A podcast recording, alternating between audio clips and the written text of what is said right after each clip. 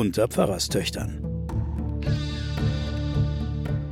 Die Geheimnisse der Bibel mit Sabine Rückert und Johanna Haberer.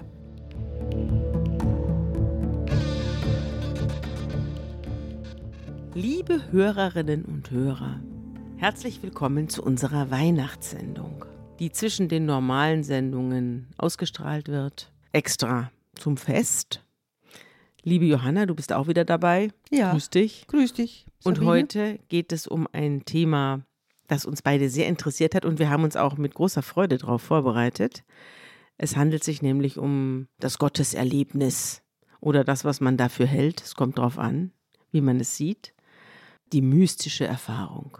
Ich finde, Weihnachten hat sehr viel mit Mystik zu tun und ist ja sozusagen ein massenhaftes Gotteserlebnis oder wird von vielen so gedeutet. Und insofern passt dieses Thema sehr schön in diese Zeit. Was ist denn eigentlich Mystik, Johanna? Ja, lass uns erstmal nochmal an Weihnachten anschließen, weil ich glaube, da schließen sich auch sehr viele mystische Erfahrungen dran. Weihnachten ist ja einmal ein historisches Datum. Unsere ganze Weltzeit funktioniert nach dem Vor- und nach Christus, Mhm. so wie alle unsere Computer funktionieren. Also die Zeit, äh, diese Geburt Jesu wird als eine Zeitenwende verstanden. Es gibt ein Vor und danach. Mhm. Und dieses danach wird beschrieben als etwas, was das Leben von Menschen unglaublich verändert hat. Mhm. Und da gibt es soziale Erfahrungen des Miteinanders, also dass Leute anders miteinander umgegangen sind, als sie Christen geworden sind in der Urchristenheit. Und das andere sind, dass Menschen zutiefst mystische Gotteserfahrungen gemacht haben, wie zum Beispiel der Paulus erzählt ja erst, dass er entrückt wurde und dass er dieses Damaskus-Erlebnis hatte, da wo er vom Pferd da Ja, da er- kommen wir noch drauf. da Das kommen sind, wir noch, noch drauf, lange nicht. Aber erzählt wird, dass er, dass er äh, wie vom Blitz getroffen vom Pferd fällt und dann eine Stimme hört und es identifiziert er als Jesus Stimme, die fragt ihn, warum verfolgst du mich? Der Paulus hat die Christen verfolgt Mhm. zunächst mal. Warum verfolgst du mich? Deswegen bezeichnet er sich ja auch als Apostel, Ja, obwohl er selbst Jesus nie gesehen hat. ja, aber er hat ihn gehört Ja. und es war für ihn eine Erfahrung der Entrückung. Er hat diese Erfahrung nie mehr gemacht, Mhm. aber er verweist immer wieder auch in seinen Briefen drauf. Mhm. Das heißt, ganz am An- Anfang des Christentums steht schon sowas wie eine Erfahrung der Entrückung. Und es gibt, Mystik hat sozusagen zwei Wege. Das eine ist die Vorstellung, dass ich, kennt man auch vom Zen-Buddhismus, dass ich in mich gehe, den Weg nach innen gehe und versuche dort Ruhe zu finden und eine Gottesbegegnung zu erfahren. Oder es gibt die Vorstellung nach außen, es kommt ein Traum, es kommt eine Vision, es kommt eine Entrückung. Also Mystik hat sehr viele Gesichter, aber ich muss das mal ganz klar sagen, es ist ein christliches Phänomen. Es wird ja häufig immer gesagt, ja, solche Erfahrungen gibt es in allen Religionen. Stimmt, stimmt, stimmt. Aber was wir als Mystik beschreiben, also dieses, dieses sich annähern, Mystik heißt ja eigentlich das Geheimnis, sich annähern an das Unsagbare, Unfassbare, Unaussprechbare Geheimnis des Lebens und Gottes, das äh, ist ein christliches Phänomen. Dazu zwei Anmerkungen. Zum ersten haben wir ja die ganze Zeit, ist hier jetzt im Alten Testament mit Abraham zu tun, der in brennende Bäume schaut, dem Gott äh, auf der Schulter sitzt und er es ins Ohr sagt und, und, und, und der das Meer teilt und so weiter. Was ist denn da der Unterschied? Kannst du doch nicht behaupten, dass es ein christliches Phänomen ist, Es sondern ist- es ist ja. doch ein jüdisches Phänomen ebenso. Es ist ein jüdisch-christliches Phänomen, aber als Mystik bezeichnet erst im christlichen Zeitalter. Lass es uns so sagen. Das andere sind dann prophetische Erfahrungen, Visionen. Die Erfahrungen, die gibt es in allen Religionen. Ja. Aber dass man es Mystik nennt Aha. und dass man sagt, das ist ein eigener Strom innerhalb der Glaubensgeschichte der Menschen. Innerhalb der Gottessuche. ja, genau. Das ist sozusagen das Christliche dran. Hm? Geheimnisvoll dunkel, ein bisschen gefährlich. Ich habe in der Neuen Zürcher Zeitung ein kleines Gedicht gefunden, das heißt Shodoka, Gesang vom Erleben der Wahrheit. Und da heißt es, ein und derselbe Mond spiegelt sich in allen Wassern. Alle Monde im Wasser sind eins mit dem einzigen Mond. Die Gestalt der Wahrheit aller Buddhas durchdringt meine Natur, und die meinige wiederum wird eins mit dem, der da ist. Das stammt aus dem siebten Jahrhundert nach Christus und bezeichnet die Erkenntnis, also ein Schlüsselgedicht, als Schlüsselgedicht gilt es, dass die Einheit aller Religionen bezeichnet. Der Mond ist das Zeichen der Einheit, gerade dann, wenn er sich in tausend Abspiegelungen in den Gewässern der Welt als geheimnisvolles Licht dokumentiert. Also die sehen das anders hier, die schreiben auch darüber, dass eben Mystik tatsächlich, Kabbalah, die jüdische Mystik und so, dass das eine, eine religionsübergreifende Erfahrung ist. Ja, also man sollte es nur dann nicht Mystik nennen. Darum geht es. Also es geht nicht darum, dass man verweigert, dass mhm. es diese Erfahrungen überall gibt. Es gibt es im Sufismus, im, im Islam, mhm. es gibt es im Zen-Buddhismus, im Buddhismus. Dies, also ich finde das ein wunderbares Bild mit dem, ja, mit dem, dem, Mond, ein, ne? dem einen Mond und ich sehe ihn in verschiedenen Spiegelungen im Wasser oder in der Pfütze oder mhm. wo auch immer. Aber es ist der Spiegel von jedem Mond dem kann ich vollkommen zustimmen. Und wie gesagt, die Propheten haben ihre Visionen und die Sufis tanzen sich in Ekstase. Es gibt diese Phänomene überall bis heute. Nur wenn wir sie Mystik nennen, würden wir, sagen wir mal, vereinnahmen, wenn wir die Sufis Mystiker nennen würden oder buddhistische Mönche Mystiker nennen würden, mhm. weil das ist sozusagen der christliche Spiegel dieser Erfahrungen. Darf ich zum Anfang unserer Sendung ein gutes Wort zum Anfang sagen, das sehr schön hineinpasst? Ich habe ein schönes Gedicht, ja, bitte. das dir vielleicht auch gefallen wird. Es ist nämlich von einem deiner Lieblingsdichter, Rainer Maria Rilke. Ein mystisches Gedicht, wie ich finde. Wir können ja gleich drüber reden. Und er schreibt, ich lebe mein Leben in wachsenden Ringen, die sich über die Dinge ziehen. Ich werde den letzten vielleicht nicht vollbringen, aber versuchen will ich ihn. Ich kreise um Gott, um den uralten Turm, und ich kreise Jahrtausende lang. Und ich weiß noch nicht, bin ich ein Falke, ein Sturm oder ein großer Gesang. Doch wie ich mich auch in mich selber neige, mein Gott ist dunkel und wie ein Gewebe von hundert Wurzeln, welche schweigsam trinken. Nur dass ich mich aus seiner Wärme hebe, mehr weiß ich nicht, weil alle meine Zweige tief unten ruhen und nur im Winde winken. Rilke wird zu den Mystikern gezählt, zu den modernen Mystikern, wie zum Beispiel auch Hermann Hesse, ja. der aus der Erfahrung, der war ja Pfarrerssohn, aus der Erfahrung und dem Ablegen bestimmter christlicher, dogmatischer Normen und dann eine Reise nach Indien oder Indonesien ja. und dort die asiatische Religion kennenlernen und das zusammendenkend, mhm. hat er dann seinen Siddhartha geschrieben ja. und ganz mystische Gedichte. Er erzählt also zu den deutschen Mystikern, auch äh, Künstler wie Ernst Barlach, ja. die, der diese wunderbaren Figuren, äh, geistliche äh, Figuren, den Engel zum Beispiel. Das ist äh, der, in einer Güstrower Kirche, oder? Ja, der schwebende Engel. Ja. Großartig, wenn man da davor steht, da kann man im Grunde genommen, man kann ein bisschen erstarren davor und eine Stunde stehen und dieses, nur diesen Engel anschauen kommt aus einer ganz bestimmten Haltung. Oder Salvador Dali wird zu den Mystikern gezählt. Das heißt, es gibt unter den ganzen Schriftstellern mhm. ganz viele Mystiker und natürlich die groß, großartigen Mystiker aus der russischen Literatur wie Dostoevsky und Tolstoi. Ja. Mein guter Anfang wäre jetzt noch ein anderer. Ich hätte gerne einen weihnachtlichen Anfang gemacht. Ja. Und zwar gibt es ein mystisches Weihnachtslied, das unglaublich bekannt ist, aber keiner weiß eigentlich, dass es eigentlich ein mystischer Text ist, nämlich Ich stehe an deiner Krippen hier. Und vielleicht hören wir uns diesen Text mal an.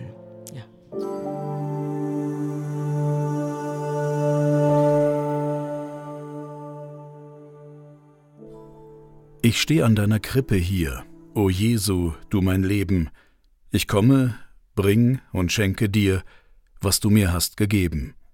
Nimm hin, es ist mein Geist und Sinn, Herz, Seel und Mut, nimm alles hin und lass dir's wohl gefallen. Ich sehe dich mit Freuden an und kann mich nicht satt sehen. Und weil ich nun nichts weiter kann, bleib ich anbetend stehen. O dass mein Sinn ein Abgrund wär und meine Seel ein weites Meer, dass ich dich möchte fassen. Eins aber hoff ich, wirst du mir, mein Heiland, nicht versagen, dass ich dich möge für und für, in, bei und an mir tragen. So lass mich doch dein Kripplein sein, komm, komm und lege bei mir ein, dich und all deine Freuden.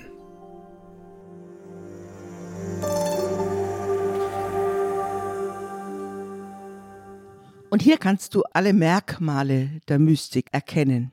Das eine ist, du hast eine exorbitante Erfahrung. Aber diese Erfahrung, die, die verändert dein Leben. Du lebst dann anders. Es ist ein, wir nennen das in der tiefen Psychologie ein Peak Experience, also ein Gipfelerlebnis, was du da hast. Man kann das gar nicht beschreiben. Das heißt, ich versuche Worte zu finden für etwas, was eigentlich unaussprechbar ist und deswegen können diese Mystiker auch oft nur entweder in Bildern oder in Paradoxien reden. Es ist ganz klein und ganz groß. Es ist fürchterlich und wunderbar. Und also, das heißt, sie haben ein Erlebnis, wo sie eins sind mit der gesammelten Schöpfung und aber sie ordnen dieses Erlebnis dann irgendwann mal ein in die Geschichte des Christentums oder so. Aber gleichzeitig muss man sagen, sind alle Mystiker in der Regel von den Kirchen und von den Dogmatikern nicht geliebt. Mhm. Sie sind massive Feinde jeglicher Form, Gott in starre Formeln zu bringen. Da haben Sie ja was mit den Propheten gemeinsam. Ja. Sind denn die Propheten des Alten Testaments auch Mystiker? Die Propheten des Alten Testaments haben mystische Erfahrungen, aber die sind sehr viel stärker in ihren massiven kritischen Positionen. Sie sind eine Mischung zwischen Journalisten und Mystikern. Mhm. Also die, die machen ja dann politische Kritik mhm. Mhm. und gehen zum König und sagen, so geht's gar nicht. Mhm. Mystiker kritisiert den Versuch, Glauben in erstarrte Formulierungen zu bringen und dann diese Dogmatik den Kindern einzubläuen. Also sie sind gegen Kirche. Sie sind gegen die Kirche, die sie in der Regel vorfinden. Mhm. Ja, also mhm. zum Beispiel mhm. ist mir jetzt in der Vorbereitung ein Text über den Weg gelaufen von dem weltberühmten Schriftsteller Lev oder Leo Tolstoi. Ja. Und der beschreibt in seinem Büchlein. das war ja ein super religiöser Christ, der Leo Tolstoi, der dann rausgeschmissen worden ist aus seiner Kirche. Exkommuniziert ist der worden. Der ist exkommuniziert worden, aber ja. er beschreibt in dieser, diesem Büchlein, das heißt Meine Beichte, ja. hat er mit 50 geschrieben, ja. beschreibt er, dass er sehr atheistisch geworden ist. Und zwar, er lebte im 19. Jahrhundert in einer Oberschicht der russischen Zarengesellschaft und er beschreibt sich selber als einen, der gierig nach Ruhm und nach Geld und er hat getötet, er hat sich duelliert, er war im Krieg, er hat gehurt, er hat Frauen äh, wie er hat seine untergebenen Mägde missbraucht. Er hat seine Mägde, ja, und, und so beschreibt er sein Leben. Ja. Und dann hat er eine Frau gefunden, die er geliebt hat und dann äh, und mit der Kinder bekommen und eine Familie gemacht und fing dann an, darüber nachzudenken, wo eigentlich erfahre ich die meiste Wärme. Mhm.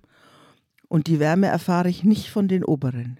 Ich erfahre sie nur von den Bauern, den einfachen Leuten. Mhm.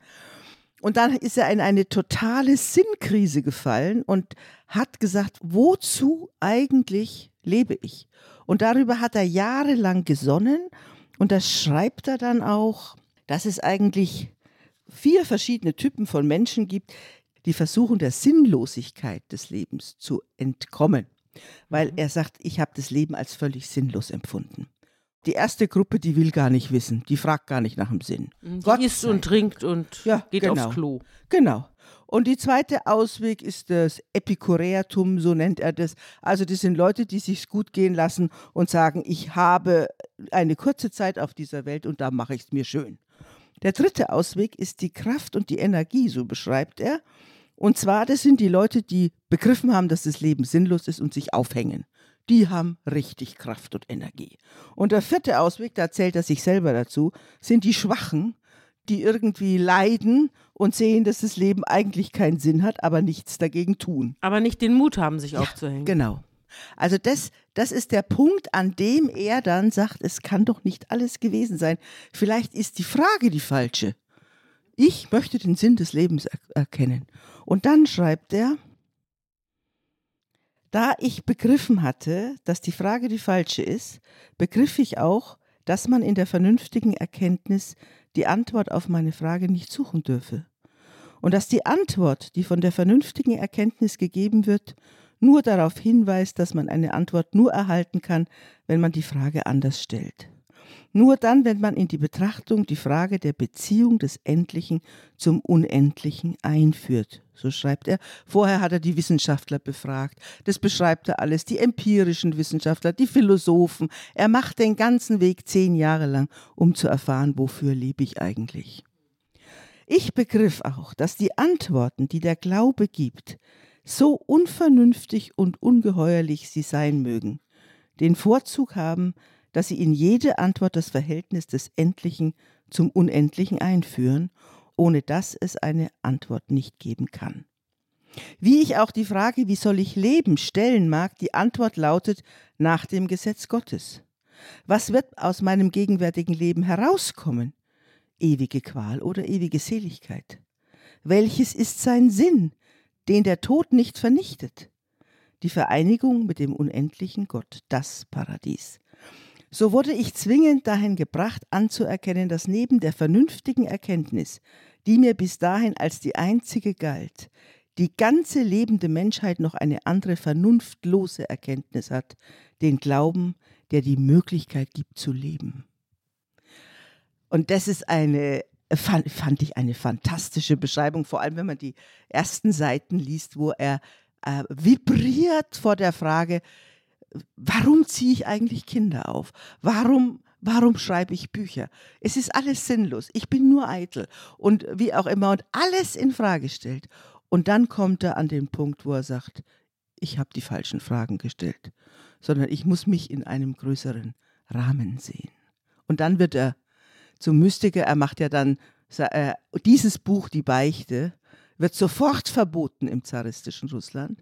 Er wird sofort exkommuniziert, weil er natürlich die Priester angreift wie verrückt. Ja, er wird ja dann auch, äh, entflieht ja dann auch seiner Ehe und seinen Kindern. Also er verschenkt auch vieles, was er besitzt und er verlässt ja seine Frau. Er stirbt ja dann über 80-jährig allein auf einem Bahnhof mit seiner Tochter, die ihn begleitet. Also es nimmt dann noch richtig absurde Züge es an. Es nimmt verrückte Leben. Züge an, ja. ja.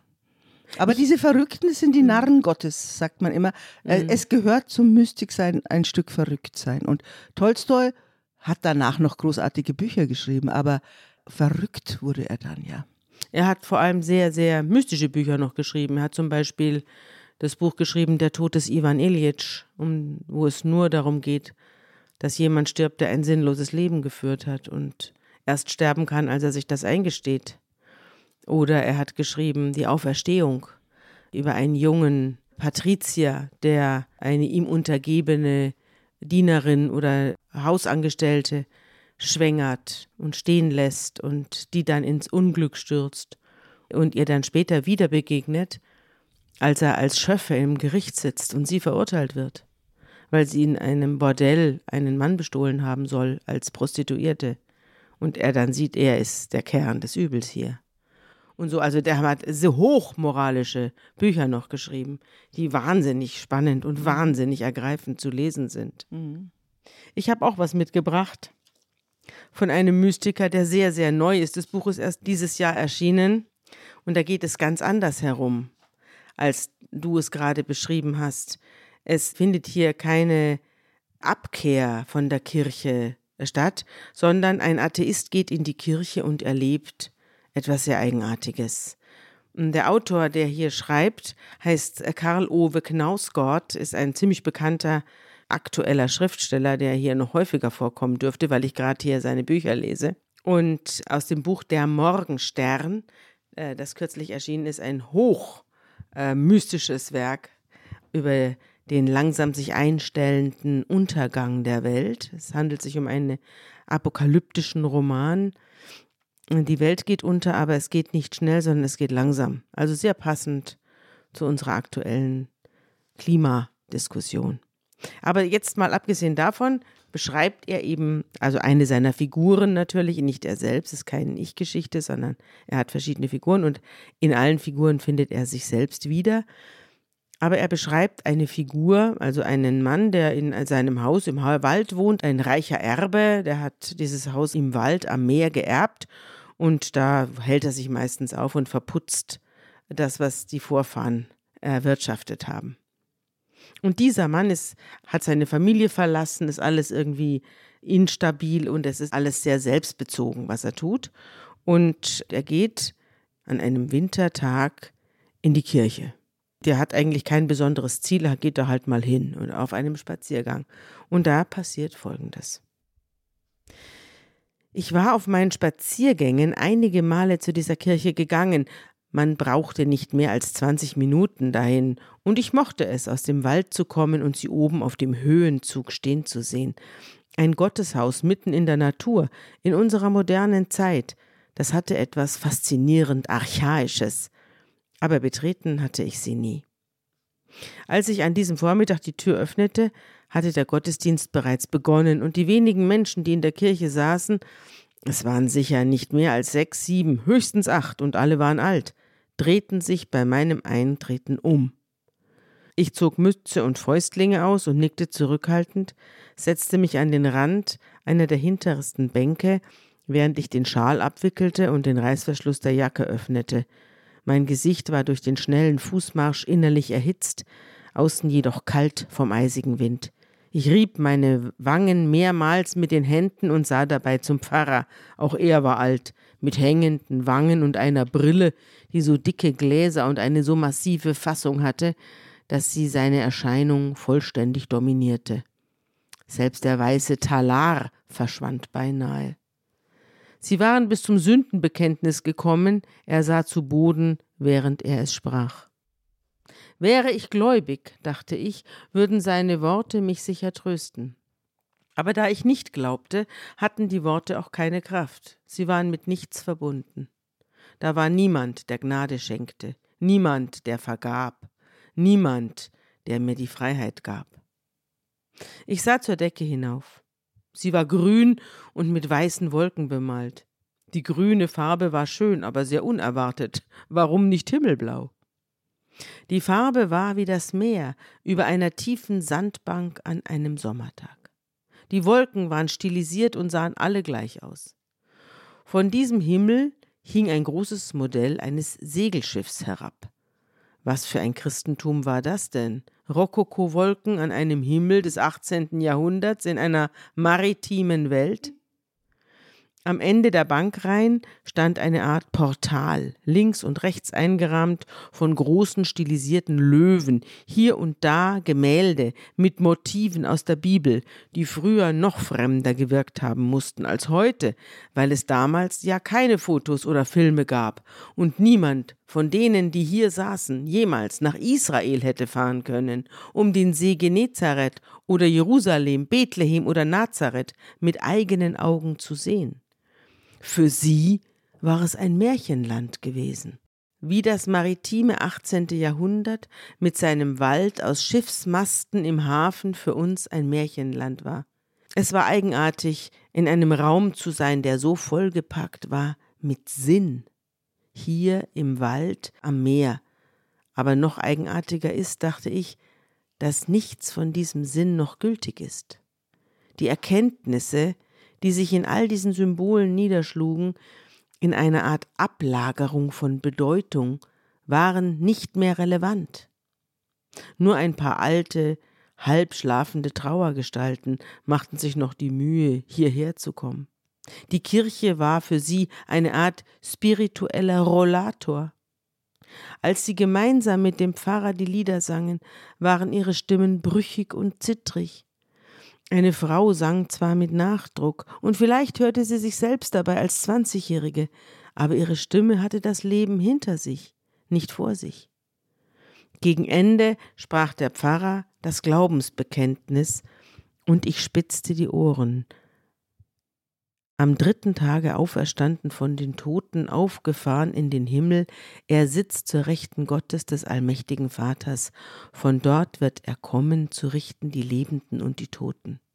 Ich glaube an den Heiligen Geist, die heilige christliche Kirche, Gemeinschaft der Heiligen, Vergebung der Sünden, Auferstehung der Toten und das ewige Leben. Amen.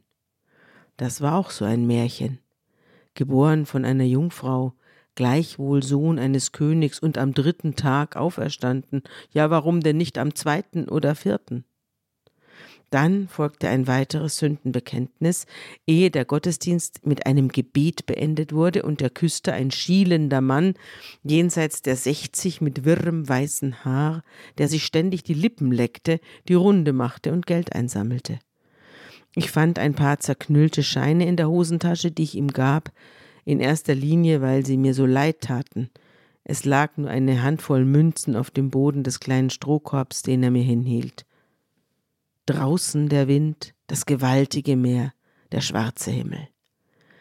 Die Autos, die nacheinander auf dem Parkplatz wendeten und im Schneegestöber auf die Straße fuhren, der Küster, der die großen Türen von innen abschloss, die Lampen im Kircheninneren, die ausgeschaltet wurden, ich nahm den alten Feldweg durch den Wald, in dem der Wind sich an den Stämmen vorbeipresste und Schnee an ihnen anhäufte und gelangte auf einen offenen Platz hinaus. Es kann natürlich sein, dachte ich, während ich mit gesenktem Kopf über den Platz ging, dass ihre Art zu glauben archaisch ist, vergangenen Zeiten angehört, während das, woran sie glauben, unveränderlich ist immer da gewesen und immer da sein wird und dass der Glaube neue Wege dorthin zu finden vermag und vielleicht auch immer gefunden hat, von den unterschiedlichsten Orten ausgehend, an denen die Kulturen sich befanden. Das Problem war Jesus. Nichts an ihm war zeitlos, nichts unveränderlich. Er lebte an einem bestimmten Ort zu einer bestimmten Zeit, umgeben von Menschen, die gleichzeitig mit ihm existierten und viele von ihnen bekannte historische Persönlichkeiten, Augustus Herodes Pontius Pilatus. Und was mit ihm geschah, geschah nur ein einziges Mal und wurde niemals wiederholt, so wie es sich mit unser aller Leben verhält, die wir unter den Bedingungen der Zeit und der Erde leben. Die Anbetung Jesu war eine Heiligerklärung von uns selbst, oder nicht? Dass Gott einer von uns wurde. War das der Beginn der totalen Vermenschlichung des Daseins, in der wir heute lebten? Ich folgte dem Pfad in den Wald hinein. Die gesamte Landschaft um mich herum brodelte, die Bäume rauschten und knackten, die Wellen dröhnten und fauchten, der Wind heulte, ich fühlte mich erquickt, eher von dem Interieur als vom Ritual. Es hatte gut getan, in einem Raum zu sein, der so voller Sinn war, auch wenn dieser Sinn für mich keine Relevanz hatte. Was glaubten sie, die da glaubten? Das hatte ich nie wirklich verstanden. Weit unten türmten sich wie eine Art Ungeheuer große Wellen auf und warfen sich gegen das Land. Weiter draußen schäumte die See weiß. Über ihr hing grauschwarz und tief der Himmel. Als der Weg nach Norden abschwenkte, verschwand die See aus meinem Blickfeld, aber die Geräusche verschwanden nicht. Sie blieben zwischen den Bäumen wie abgeschnitten von ihrem Ursprung. Ich wollte Sinn in meinem Leben haben, aber ich konnte nicht an etwas glauben, an das ich nicht glaubte.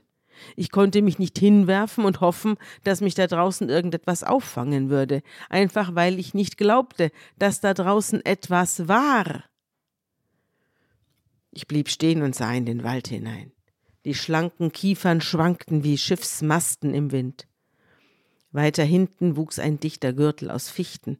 Ihre Äste wippten auf und ab, wiegten sich, doch sie selbst standen fast regungslos.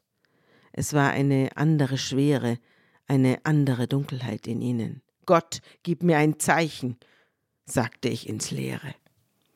Hatte ich das wirklich gesagt, dachte ich im nächsten Moment, stand ich, ein erwachsener Mann, tatsächlich im Wald und bat um ein Zeichen von einem Gott. Verlegen und beschämt eilte ich weiter, das halbe Gesicht im breiten, dicken Schal verborgen und die Mütze bis zu den Augen heruntergezogen. Plötzlich sehnte ich mich nach meiner Couch, dem Bett, dem Schlaf, der Dunkelheit. Über mir bewegte sich etwas und ich sah hoch. Ein vollkommen schwarzer und recht großer Vogel flog im Sturm heran. Er taumelte vor und zurück und stand in einem Windstoß plötzlich einen Augenblick still, obwohl er mit den Flügeln schlug. Er landete auf einem Ast in dem Baum direkt über mir. Es war ein Rabe. Und er schaute schräg auf mich herab. Ich wusste nicht, was ich glauben sollte. Er öffnete den Schnabel, hob den Kopf nach hinten und rief dreimal Croix, Croix, Croix. Dann schlug er mit den Flügeln, flog über die Baumwipfel und verschwand. Aufgewühlt ging ich weiter. Ich hatte um ein Zeichen gebeten und ein Vogel war gekommen. Das war natürlich purer Zufall gewesen. Wenn es einen Gott gäbe, eine Allmacht, würde es ihn ganz sicher nicht interessieren, was ich hier machte oder sagte.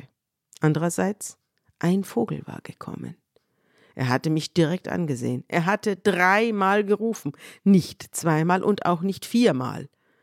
Nachdem ich an Jesu drei Tage im Totenreich gedacht hatte und an das Märchenhafte daran. Als ich die Haustür öffnete, hatte ich genügend Distanz zu dem Vorfall gewonnen um über meine eigene Dummheit schmunzeln zu können. Ich trat an der Türschwelle den Schnee von den Schuhen ab, zog Jacke, Schal, Mütze und Handschuhe aus und hängte alles über zwei Stühle, die ich vor den Kamin stellte, ehe ich drei Scheite in die Glut legte, auf die Knie ging, blies, bis die Flammen sie umspielten. Dann ging ich ins Schlafzimmer, schaltete das Licht ein, stellte mich vor das Bücherregal. Als ich damals Furcht und Zittern las, war ich so begeistert von Kierkegaards Gedanken und Stil gewesen, dass ich beim Verlag in Dänemark unverzüglich seine gesammelten Werke bestellt hatte. Es waren über 50 Bände und ich hatte, wie ich zu meiner Schande gestehen muss, keinen einzigen von ihnen jemals geöffnet, da sich meine Begeisterung für den Ritter des Glaubens und die Sphäre der unendlichen Resignation und all die anderen Dinge, über die Kierkegaard schrieb, im Laufe der zwei Monate, die es gedauert hatte, bis die Bücherpakete endlich ankamen, in Luft aufgelöst hatte. Jetzt ließ ich den Blick über die blauen Buchrücken streifen. Ein Band hatte Vogel im Titel, und ich zog ihn heraus. Die Lilie auf dem Felde und der Vogel unter dem Himmel. Nachdem ich ein bisschen darin geblättert hatte, erkannte ich, dass es eine Predigt war, die Deutung einer Textstelle aus dem Neuen Testament. Ich nahm das Buch zum Schreibtisch im Wohnzimmer mit, setzte mich nieder und begann zu lesen. Als ich zum Ende kam, war es draußen dunkel und der Wind hatte sich gelegt. Ich war von einem so großen Gefühl erfüllt, dass ich nicht wusste, was ich mit ihm anfangen sollte. Die Gedanken waren plötzlich nichts, nada, nothing. Ich schlug das Buch zu und ging erneut vor dem Kamin in die Hocke, zerknüllte etwas Zeitungspapier, legte Rinde, kleine Zweige oder kleinere Holzstücke darauf, stützte darauf wiederum drei Holzscheite gegeneinander wie ein kleines Tipi zündete an, blieb sitzen und sah das Feuer gelb auflodern, wobei sich ein schwarzer Kreis auf dem Papier ausbreitete, das gleichzeitig zerknitterte und immer kleiner wurde. Das Reich Gottes war hier. Ich drehte mich um, fasste die Kleider an, die über dem Stuhlrücken hingen. Mittlerweile waren sie trocken. Ich zog sie an, setzte mich auf den Schemel an der Tür, schnürte die Stiefel zu, der Schnee vom Vormittag war in kleinen Pfützen geschmolzen, die noch auf dem Fußboden lagen, sich über den lackierten Diedeln leicht wölbten. Im Kamin standen die Flammen fast senkrecht. Abgesehen vom Zischen und Knistern des Holzes war es vollkommen still im Raum. Das Reich Gottes war hier. Ich stand auf, öffnete die Tür und trat hinaus. Reglos lag die schneebedeckte Landschaft zu mir hinab vor mir. Die Sterne am klaren schwarzen Himmel zitterten. Die Temperatur war kräftig gefallen. Es musste mindestens fünf Grad unter Null haben, vielleicht sogar zehn. An der Tür zum Holzschuppen lag eine Schneewehe. Könnte nicht schaden, sie wegzuschippen, dachte ich und ging ums Haus herum und in einen kleinen Anbau, wo früher Vaters Auto gestanden hatte. Ich holte den Spaten, kehrte zurück und begann zu schaufeln. Wahnsinn. Na, das ist doch mal eine richtige mystische Erle ein mystisches Erlebnis ja. aus dem Jahr 2021. Also, was hier diesen Text mit dem Tolstoi verbindet, ist die Suche nach dem Sinn und die Erfahrung, dass äh, so ein Kirchenraum voll von Bedeutung ist. Und man kann ja noch dazu sagen, er ist natürlich auch getränkt von Liedern und Gebeten. Mhm. Ich habe letzte Woche ein, eine Andacht gehalten. Bei einem Rotary Club war ich eingeladen, da die Andacht zu halten. Und dann habe ich die gebeten, Dona nobis pacem im Kanon zu singen. Mhm. Und da war vollkommen klar, da gab es vielleicht zwei, die diesen Kanon jemals gehört haben und Mhm. alle anderen. Aber wir hatten eine Geige dabei und wir hatten eine Sängerin. Wir haben das hingekriegt. Mhm. Und am Ende kam eine Frau zu mir und hat gesagt, ich glaube, ich habe meine Stimme seit 40 Jahren nicht mehr gehört. Ich habe meine Stimme beim Singen gehört. Mhm. Ich danke Ihnen vielmals. Mhm. So wie die Dame, die gerade beschrieben worden ist im genau. Gottesdienst, Genau. die sich als 20-Jährige hört. Ja, genau. Habe ich auch dran gedacht. Aber sie hat plötzlich in einem Kirchenraum ihre Stimme wieder entdeckt. Und d- das entspricht dem auch ein bisschen. Also eine, eine Entdeckung, ich habe tatsächlich äh, in diesem Raum eine Stimme. Ich darf die Stimme erheben in diesem Raum auch. Mhm. Ich gehöre auch irgendwie dazu in diesem Bedeutungszusammenhang. Aber das Interessante Mhm. und was auch, un, was auch unterschiedlich ist zu Tolstoi, ist ja, dass er als Atheist in einen Raum kommt, der ihm nichts bedeutet, wo er eigentlich nur vorbeikommt als Spaziergänger und mal reinguckt. Und durch diese für ihn sinnlosen Rituale. Und durch diese aufgemalten Wolken und durch das ganze Verrückte da, was ja letztlich in den Ritualen auch drinsteckt und in den Gebeten und so. Dadurch wird er eben animiert und fühlt sich da irgendwie angesprochen in seinem völlig sinnlosen Leben. Er hat ja ein leeres Leben, er hat seine Familie verlassen, er hat, er kümmert sich nicht um sein Kind, er empfindet, das kann ich jetzt ein bisschen vorgreifen, das Kind als Belastung. Es nervt ihn, wenn seine Ex-Frau äh, das Kind schickt, dann geht er nicht hin und besucht das Kind nicht und lässt also alle Leute, die auf ihn hoffen, lässt er hängen, ja, und ist vollkommen mit sich selbst befasst. Und, äh, und das muss er natürlich auch irgendwann mal gespürt haben, dass das so jetzt nicht das optimale Leben sein kann, ne? wenn man andere Leute immer nur vor den Kopf stößt. Ja, und äh, er liest ja dann den Kierkegaard, das ist ja auch ein großer Mystiker. Mystiker, ja. Also den, der Philosoph, der dänische Philosoph Søren Kierkegaard. Ja.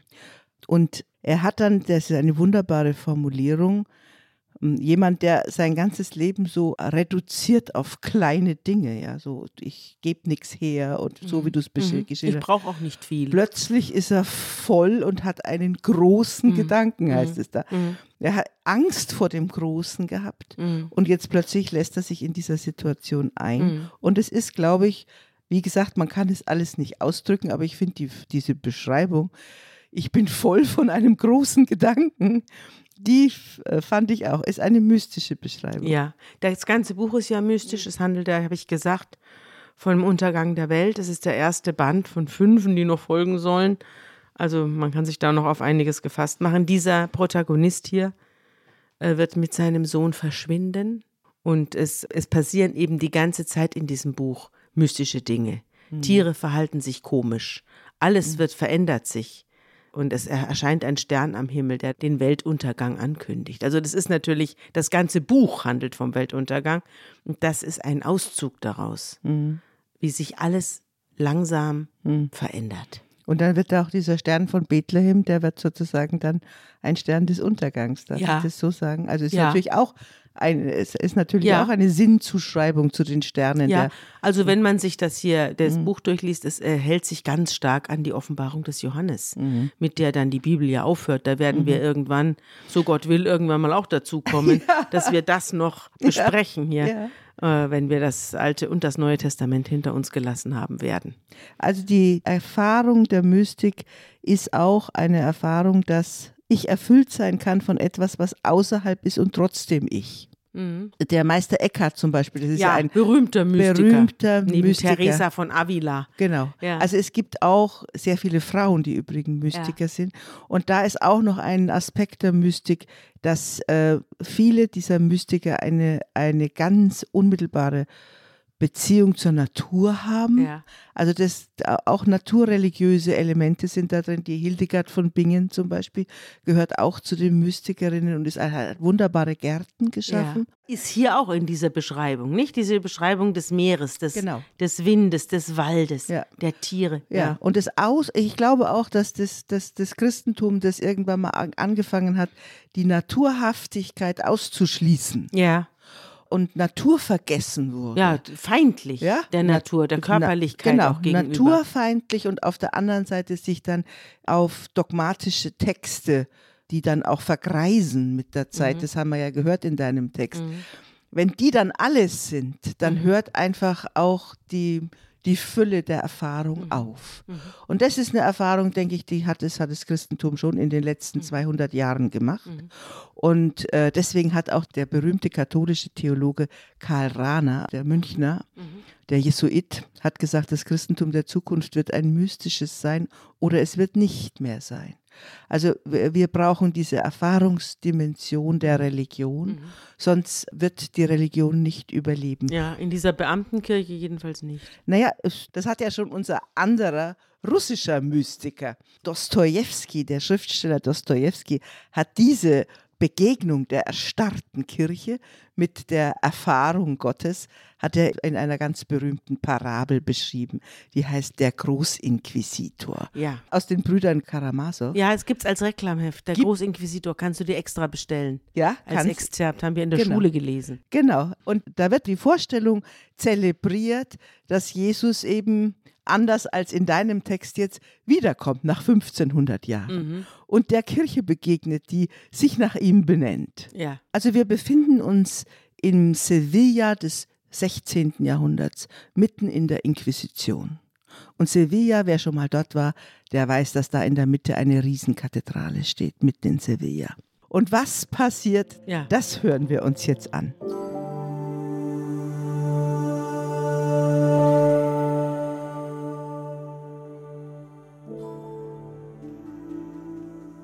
In seiner unermesslichen Barmherzigkeit zeigt er sich noch einmal den Menschen in derselben Gestalt, in welcher er vor 15 Jahrhunderten drei Jahre lang unter ihnen gewandelt ist. Er lässt sich herab auf die brennenden Plätze der südlichen Stadt, in der noch am Vorabend in Gegenwart des Königs, des gesamten Hofstaates, der Ritterschaft, der Kardinäle und entzückender Frauen vor der ganzen Einwohnerschaft Sevillas durch den Kardinal Großinquisitor nicht weniger als ein volles hundert Ketzer auf einmal ad majorem Dei gloriam verbrannt worden war. Leise und unauffällig erscheint er unter den Menschen, und siehe, es erkennen ihn alle. Das Volk drängt sich an ihn heran mit unbezwinglicher Gewalt. Es umgibt ihn, wächst um ihn und folgt ihm. Schweigend schreitet er unter ihnen, mit dem stillen Lächeln unendlichen Mitleids auf den Lippen. Die Sonne der Liebe brennt in seinem Herzen, Strahlen des Lichts, der Erleuchtung und Kraft strömen aus seinen Augen und gießen sich über die Menge und wecken die Herzen der Menschen. Er streckt ihnen seine Hand entgegen und segnet sie, und aus der Berührung mit seinem Körper, ja schon aus seinem Gewande, fließt heilende Kraft. Ein Greis, der seit der Kindheit blind war, ruft aus der Schar Herr, heile mich, damit ich dich erkenne. Und siehe, von seinen Augen fällt es wie Schuppen, und der Blinde sieht. In den Augen der Menschen sind Tränen, das Volk küsst die Erde, über die er hinwandelt, die Kinder werfen Blumen vor seine Schritte, singen Lieder und rufen Hosianna. Er ist es, er, wiederholen alle. Er muss es sein und kein anderer. So kommt er vor das Tor der Kathedrale, wo Menschen unter Heulen und Wehklagen einen weißen offenen Kindersarg tragen, darin ein siebenjähriges Mädchen liegt, die einzige Tochter eines angesehenen Bürgers der Stadt. Das tote Kind liegt da, ganz in Blumen gebettet. Er wird dein Kind auferwecken vom Tode, rufen Stimmen der weinenden Mutter zu. Aus der Kathedrale tritt dem Sarge ein Priester entgegen, er vermag nicht gleich zu fassen, was hier geschieht, und runzelt die Stirne. Da hört er ein Aufschluchzen. Es ist die Mutter des toten Mädchens. Sie wirft sich zu seinen Füßen nieder und hebt ihre Hand zu ihm auf und ruft aus Wenn du es bist, dann wecke mein Kind vom Tode auf. Die Prozession bleibt stehen, der Sarg wird vor ihm auf den Boden gelassen. Er sieht auf ihn hernieder, voll Rührung, und sein Mund spricht noch einmal Talifa Kumi, und das Mädchen erhebt sich im Sarge, setzt sich auf und blickt im Kreise um sich mit erstaunten offenen Augen. In den Händen hält es das Sträußlein weißer Rosen, mit dem es im Sarge gelegen hat. Das Volk ist bewegt, Stimmen, Schreie, Schluchzen. In diesem Augenblicke geht an der Kathedrale über den Platz der Kardinal vorbei, der Großinquisitor, ein Greis von bald neunzig Jahren, hoch und aufrecht, mit vertrocknetem Gesicht und tiefliegenden Augen, in welchen noch verborgen das Feuer glüht. Heute ist er nicht in den Prunkgewändern, in denen er sich gestern dem Volke gezeigt hatte, da er die Feinde des römischen Glaubens verbrannte. Nein, heute trägt er die alte, grobe Mönchskutte. Ihm folgen in gemessener Entfernung seine düsteren Gehilfen und Knechte, die heiligen Wächter. Er bleibt vor der Menge stehen und sieht zu, was geschieht. Er hat alles gesehen, er hat gesehen, wie sie den Sarg vor ihn hingestellt haben. Er hat gesehen, wie sich das Mädchen im Sarge erhoben hat.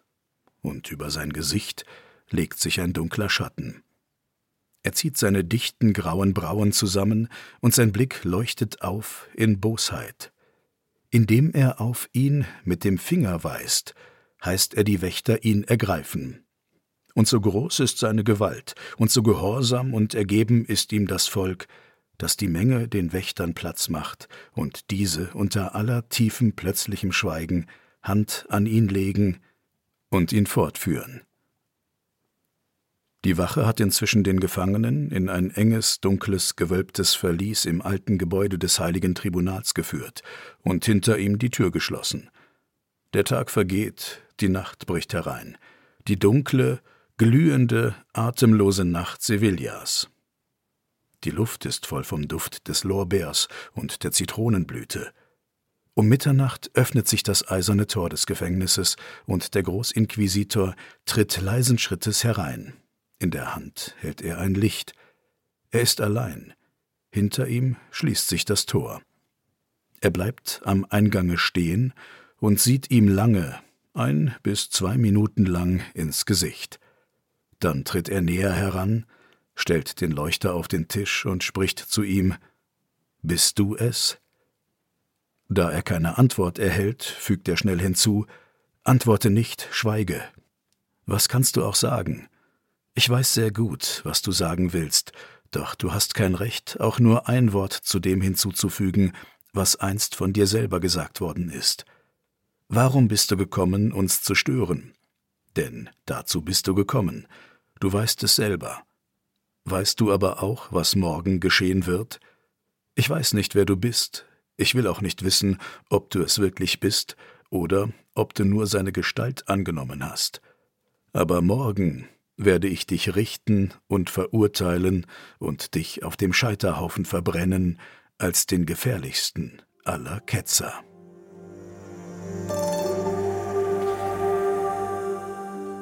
Warum bist du gekommen, uns zu stören? Ja, das ist ja fantastisch. Ein, das ist eine fantastische, eine fantastische Passage. Mhm. Der Dostoevsky, was für ein verrückter Typ. Aber da siehst du auch wieder diesen mystischen Zugang der immer dann auch ein, ähnlich wie die Propheten auch, ein institutionenkritischer ist. Mhm. Und äh, Dostoevsky hat ja einen ähnlichen Weg gemacht wie Tolstoi. Auch er hat massiv natürlich die orthodoxe Kirche in der. Ja, er hat vor allem den Staat gestört. Er hat sich ja Widerständlern angeschlossen, wurde dann eingesperrt, wurde scheinbar hingerichtet. Also er hat Scheinhinrichtungen überlebt oder er wurde kurz, kurz bevor er selbst hingerichtet werden sollte, gerettet. Also er hat richtig, richtig Angst gehabt und Aber, hat auch nachher, mhm. nach dieser Erfahrung, hat er nie wieder etwas gegen den Staat gesagt. Mhm.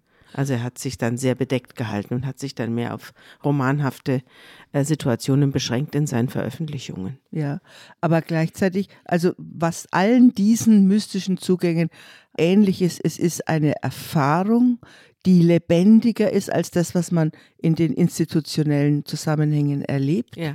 Es ändert das Leben. Ja. Die Menschen gehen unheimliche Risiken ein Ja. und sie werden getrieben von einer Kraft, die kein anderer versteht. Die Einzelnen. Aber wir haben jetzt auch eine neue Bertelsmann-Umfrage in der Zeit veröffentlicht, in der es darum geht, dass die Leute sich innerlich von den Kirchen abwenden. Viele treten ja aus aus der Kirche. Wir haben eine erhebliche Austrittswelle im Jahr 2022 wieder gehabt. Betrifft vor allem die katholische Kirche, die von den Missbrauchsskandalen geschüttelt ist, aber auch die Evangelien haben viele Mitglieder verloren. Und viele in der Kirche befindlichen fühlen eine große Distanz zu ihrer Kirche, die fast noch gefährlicher ist als die Ausgetretenen. Trotzdem sagen über 80 Prozent der Bürger in Deutschland, dass sie an Gott glauben.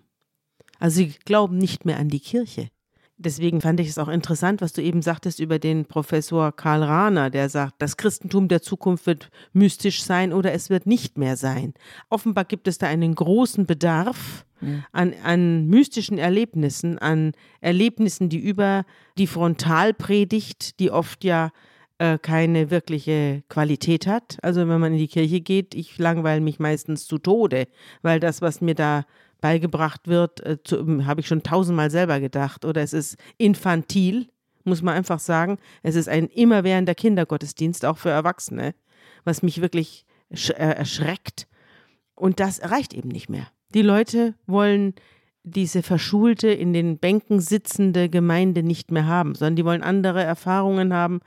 Oder sie wollen allein sein mit ihrem Gott. Ja, das kann, kann ja auch sein. Die Na, ich Mystiker, mein- ich weiß gar nicht, ob die so auf Gemeinde scharf sind. Nein, die Mystiker sind Nein, nicht ne? scharf auf Gemeinde, aber gleichzeitig schließen sie sich doch einem Traditionsstrom an. Ja. Sie ordnen sich ein in die Geschichte der Kirche. Mhm. Das, also sie, sie würden nicht sagen, ich ordne mich in die Geschichte des Buddhismus hin. Ja. Aber was wir auch erleben, ist natürlich dieses Ausweichen auf esoterische Ja. Strömungen, wo dann schon manchmal wahnsinniger Unsinn auch rauskommt.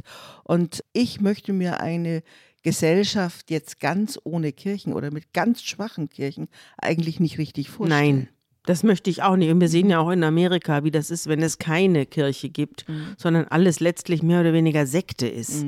Und äh, wo es dann zu Stammeleien kommt, die für Donald Trump beten im, im Fernsehen und so ein Wahnsinn. Also das möchte ich auch nicht haben. Aber die Verwaltung einer Religion hat natürlich ihren Preis, nicht? Und es ist ein großer Beamtenbetrieb und das merkt man natürlich. Du kannst keine lebendigen äh, Gotteserfahrungen teilen, wenn du einen riesigen Beamtenapparat hast. Man kann auch die lebendigen Gotteserfahrungen nicht machen. Also man kann sie nicht inszenieren. Die passieren einfach.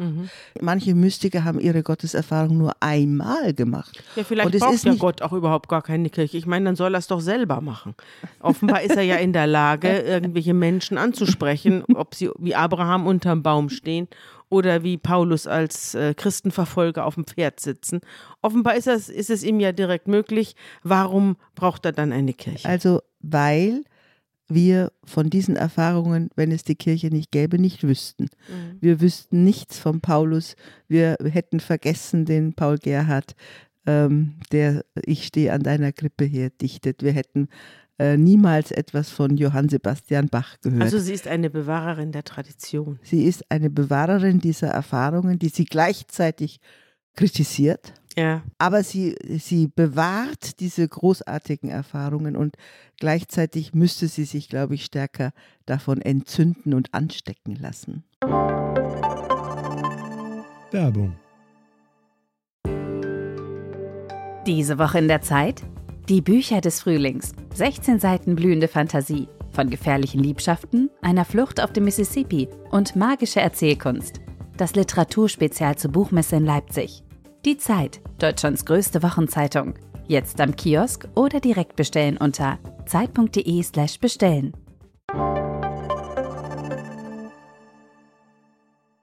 Ich habe noch eine wunderbare Geschichte mitgebracht, auch modern, auch aus einem modernen Buch von Dörte Hansen, Mittagsstunde.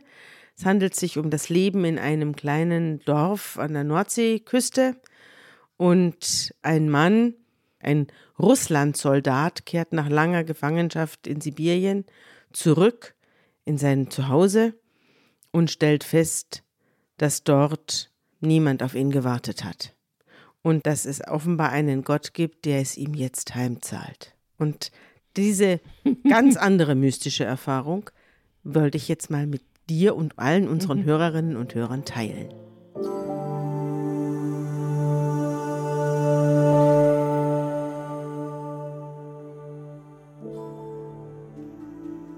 Der Gott, an den er glaubte, hatte nicht viel Väterliches, und besonders gnädig war er auch nicht, nur gerecht. Er führte Buch, legte Konten an. Der Gott von Sönke Feddersen war so penibel wie ein Brotschneider in Magnitogorsk. Für das, was man verbrochen hatte, zahlte man. So einfach war das. Weil Gerechtigkeit von Rechnen kam und Schuld von Schulden.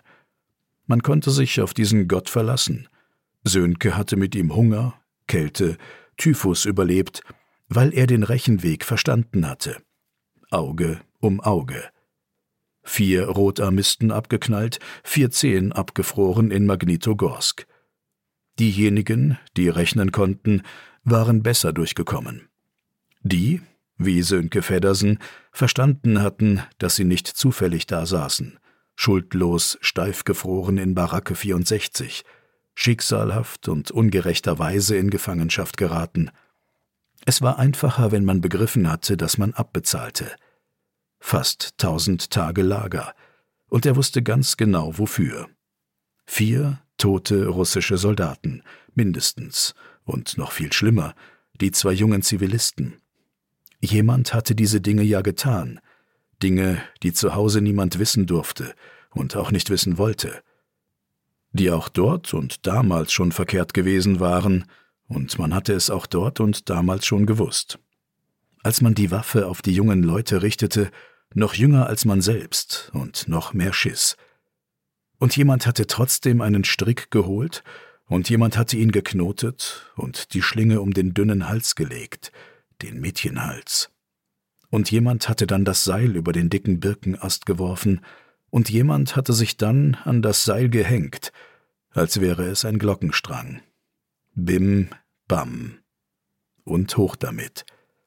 Und als die Dörfer brennen sollten, Häuser, Scheunen, auch die Felder, hatte jemand eine Fackel an die Strohdächer gehalten, an das Korn, das noch nicht reif war, aber trotzdem brannte, und jeder hatte dort und damals auch gewusst, was es bedeutete, wenn Felder brannten, und dass man Bauern nicht ins Feuer schicken durfte.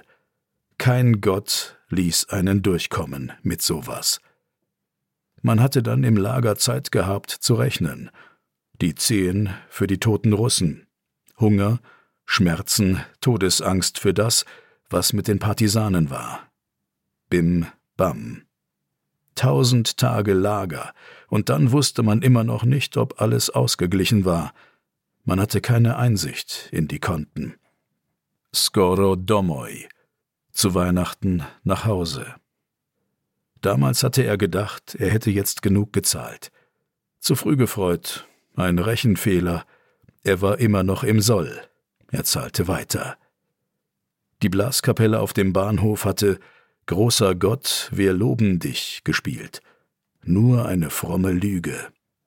Wer sollte seinen Gott denn dafür loben, dass da nach tausend Tagen ein Gespenst nach Hause kam? Ein Knochenmann mit Koffer. Und man wusste nicht, wohin damit. Schon lange abgemeldet, und jetzt kam er doch noch.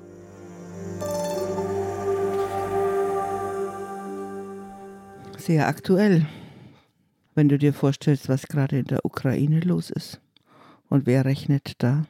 Ein Gotteserlebnis der besonderen Art. Ja. Auch eine Offenbarung, auch eine mhm. Begegnung, die sich vielleicht nicht in Blitz und Donner und Stimmen im Ohr äußert, sondern in einer Erkenntnis, dass am Schluss abgerechnet wird.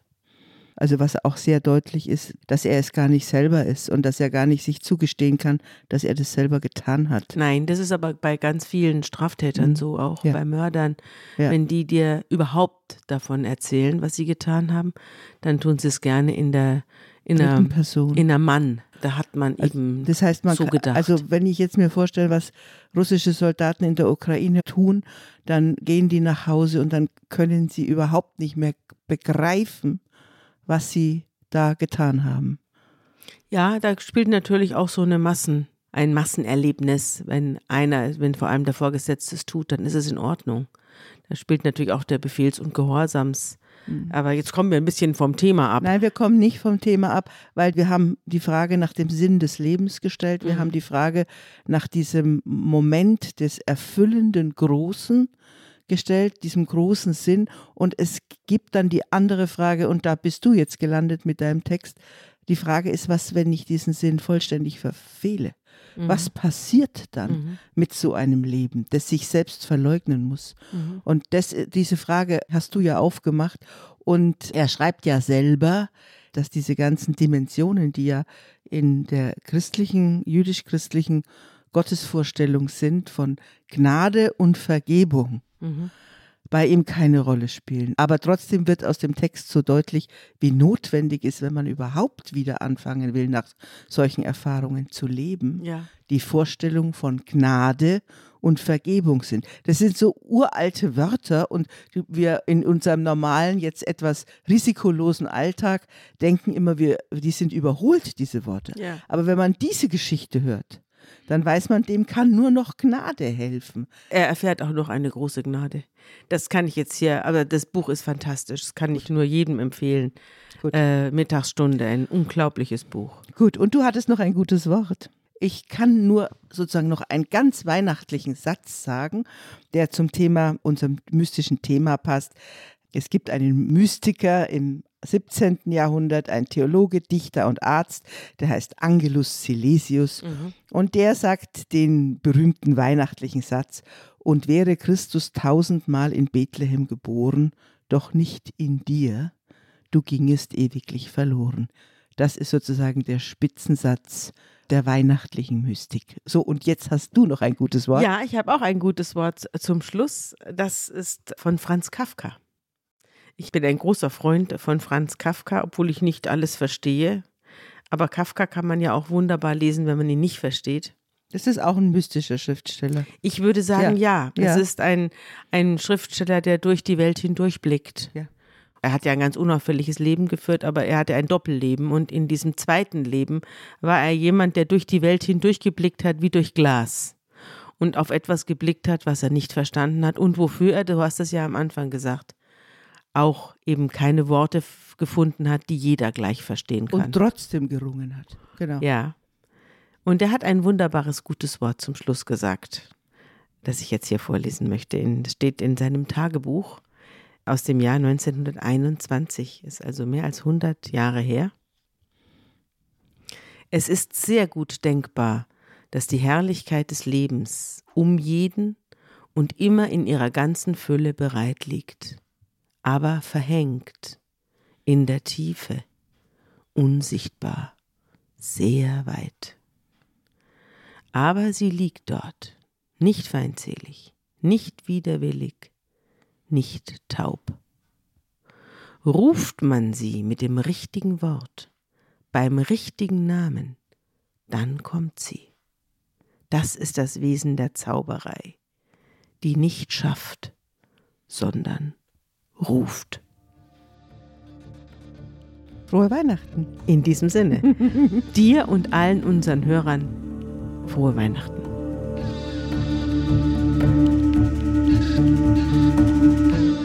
Unter Pfarrerstöchtern ist ein Podcast der Zeit und von Zeit Online. Produziert von Pool Artists.